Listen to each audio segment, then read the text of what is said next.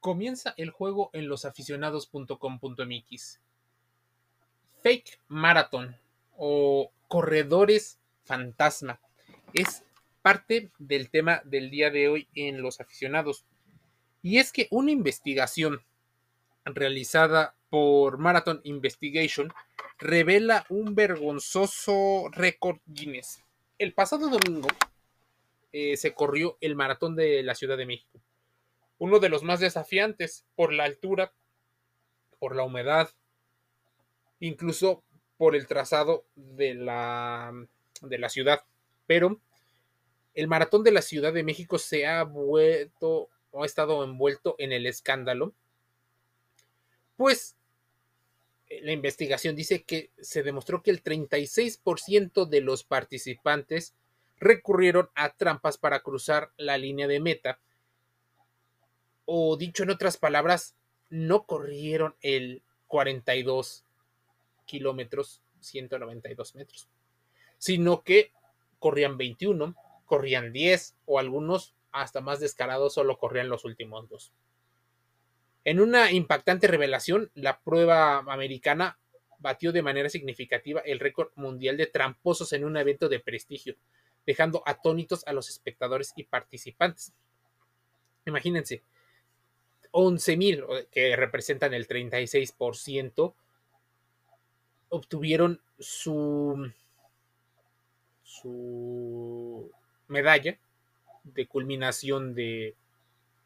Y es que se tomaron fotos del recorrido y se fueron analizando los números de participantes, así que se sabe incluso quiénes son.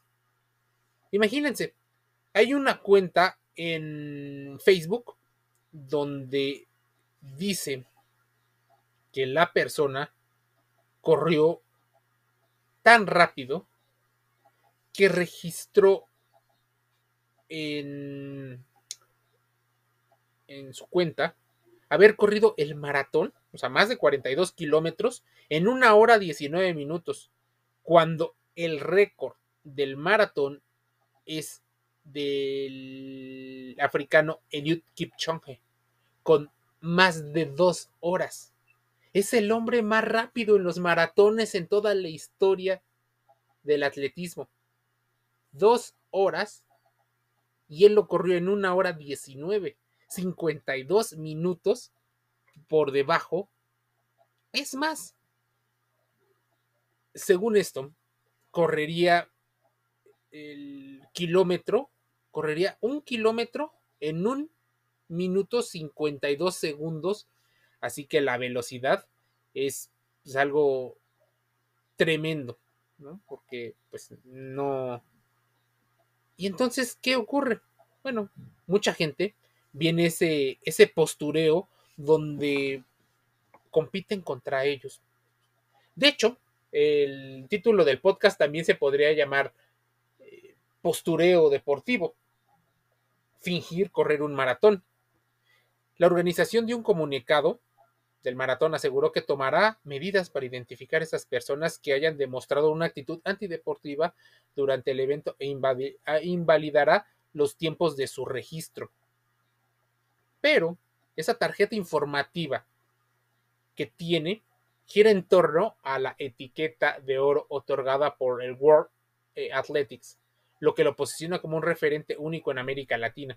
El Instituto del Deporte de la Ciudad de México, el INDEPORTE, como promotor de la integridad de la competición, respalda fervientemente estos valores que refuerzan la esencia de la competición del maratón de la Ciudad de México. Están perdiendo dinero, básicamente, y les da miedo perder la categoría y lo que implica eh, la derrama económica por el turismo, incluso esta festividad que integra a muchas personas y que posiciona a México culturalmente como un país de primer nivel. Los cazatramposos del maratón expusieron a los infractores, gente que por ejemplo estaba corriendo y corrió un poco y adelantaba en las estaciones del metro. La cantidad de personas haciendo trampa no es alentadora, decía la publicación este evento podría ser una gran oportunidad para demostrar nuestro nivel de civismo, educación y compromiso, pero seguimos teniendo gente tramposa que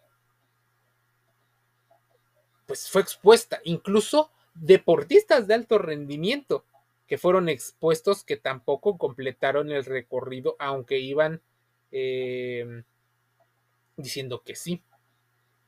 Imagínense la presencia de gente muy conocida.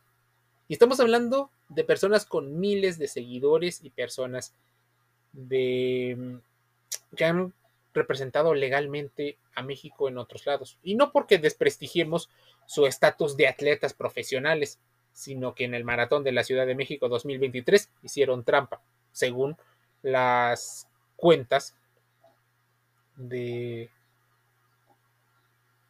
de este de esto. Y entonces tú puedes ver, según el número, cuánto tiempo eh, se hicieron. Y de hecho, en muchos de los registros, es como si el GPS y como si los registros desaparecieran. Obviamente hay controles donde vas viendo la velocidad entre punto A y punto B, del punto B al punto C, y no aparece. Básicamente, no aparece. ¿Y por qué no aparece? No porque el GPS se haya destruido, sino que simplemente pudieron no correrlo. Ahora, ¿qué ocurre? Puede ocurrir en otros. Te digo, ese es un récord mundial, pero puede ocurrir en otros eventos que la gente esté buscando el like, el reconocimiento, incluso como en eventos como el NFL, el NBA, llevar famosos con tal de levantar el prestigio e incrementar las inscripciones. Hay muchos patrocinadores detrás y posiblemente estén tomando cartas en el asunto para poder de alguna manera ir ganando la credibilidad y ganando más dinero. Hacerlo más exclusivo es un riesgo, porque requieren que el evento sea cada vez más masivo. Lo que se necesita, posiblemente, es ir teniendo observadores propios, teniendo mediciones muy claras de los recorridos y detectando, incluso invitando a los medios de comunicación a posicionarse en los puntos más estratégicos del recorrido a modo de observadores que quiten este rostro de impunidad de los fake runners y también que revelen parte de las estrategias. En el metro de la Ciudad de México, en el transporte masivo por excelencia, se vieron a muchos atletas. Tal vez el hecho de querer pertenecer a un grupo selecto de individuos disciplinados, de individuos eh, con autocontrol, con dedicación, con esfuerzo, sea pertenecer a un grupo o posicionarse por encima de ese grupo como los mejores. Fake runners o postureo deportivo.